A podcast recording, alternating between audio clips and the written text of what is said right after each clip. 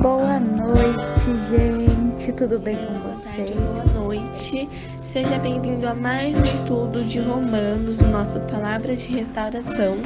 Se você não Beatriz e esse é mais um Palavras de Restauração. Bom dia a todos vocês. Olá, você está ouvindo Palavras Olá, de Restauração. querida irmã e minha querida irmã. Em nome do Pai, do Filho e do Espírito Santo. Boa noite, gente. Eu sou Tudo bem com vocês? restauração e é com muita alegria que nós iremos estudar mais um Que bom tê-lo novamente aqui conosco. Meu nome é Maria Carolina e faço parte do grupo Restauração. Olá pessoal, tudo bem? Eu sou a Rafaela e você está ouvindo mais um Palavras de Restauração. Hoje nós estamos fazendo o estudo de Tiago. Eu vou ler com vocês o capítulo 3, o versículo 13 ao 18. Eu espero que vocês estejam gostando desse novo estudo e estejam dispostos a aprender mais junto com a gente. E gostaria de agradecer vocês por nos considerar tanto assim.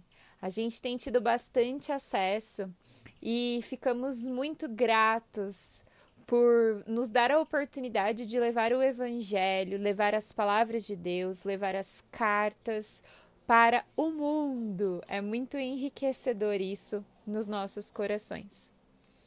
Bom, eu os convido agora a se conectar consigo mesmo, pedir o auxílio do Espírito Santo para nos guiar neste entendimento, para que toda palavra dita, proclamada e toda palavra estudada possa ser distribuída por aí e que faça frutos em nossos corações.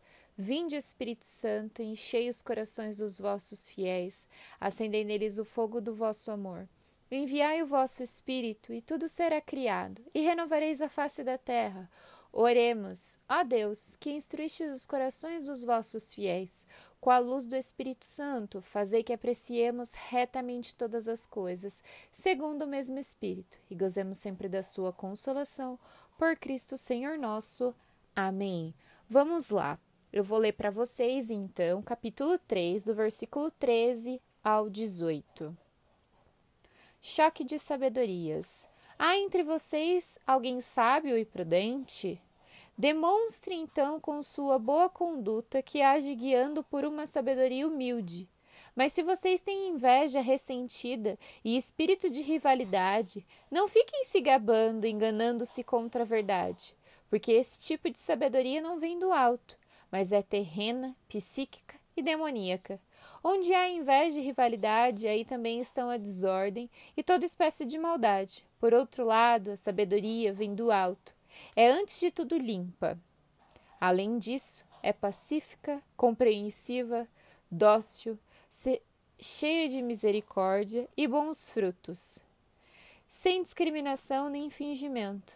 De fato, para os que trabalham pela paz, um fruto de justiça é semeado pacificamente. Palavra do Senhor, graças a Deus. Nós estamos muito acostumados a pedir sabedoria para o Espírito Santo, sabedoria para Deus, para nos conduzir em nossas decisões.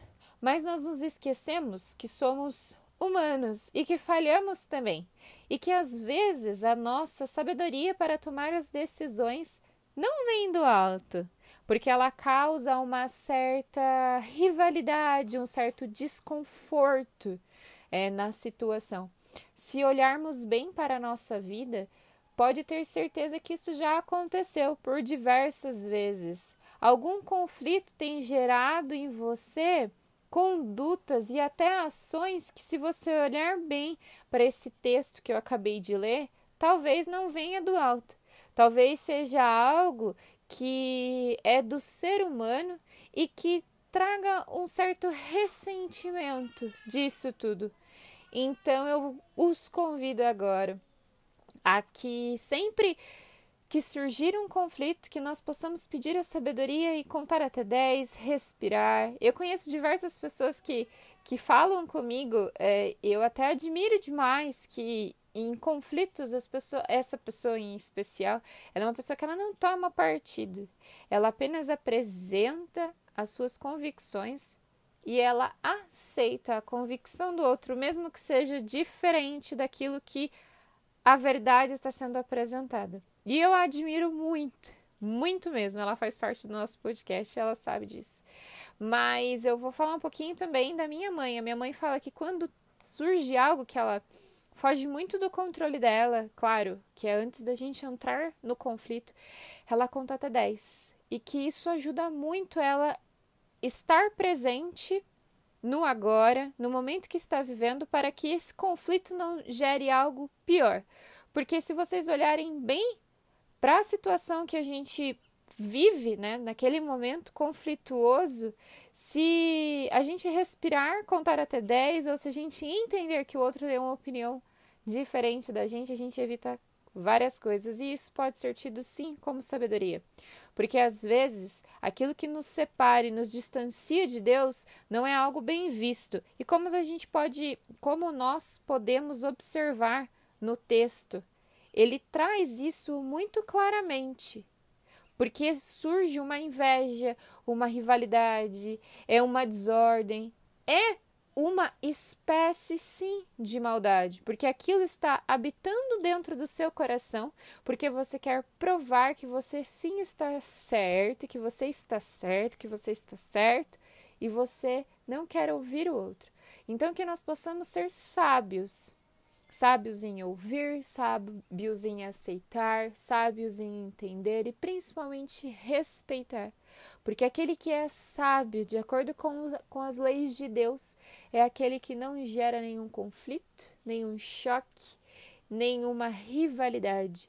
E recebe tudo com muita paz e fica passivo, fica compreensível, fica dócil e cheio de misericórdia, que nós possamos buscar a sabedoria dos céus e que a sabedoria da terra não nos permita conduzir em nossas decisões. Esse foi mais um estudo. Eu espero te encontrar no próximo. E como eu disse, muito obrigada por me dar a oportunidade de estar aqui e de me ouvirem. Eu fico muito feliz mesmo. Espero encontrar vocês e espero também que vocês possam entrar em contato comigo através da rede social do grupo de jovens na restauração. Então, que você possa nos Vamos trocar informações, me diga de onde você é, qual é o seu áudio favorito, qual é o estudo que você curte e que possamos assim ter essa troca. Fiquem com Deus, um beijo, uma ótima semana e estamos e continuaremos reunidos em nome de Deus, que é Pai, Filho e Espírito Santo. Amém.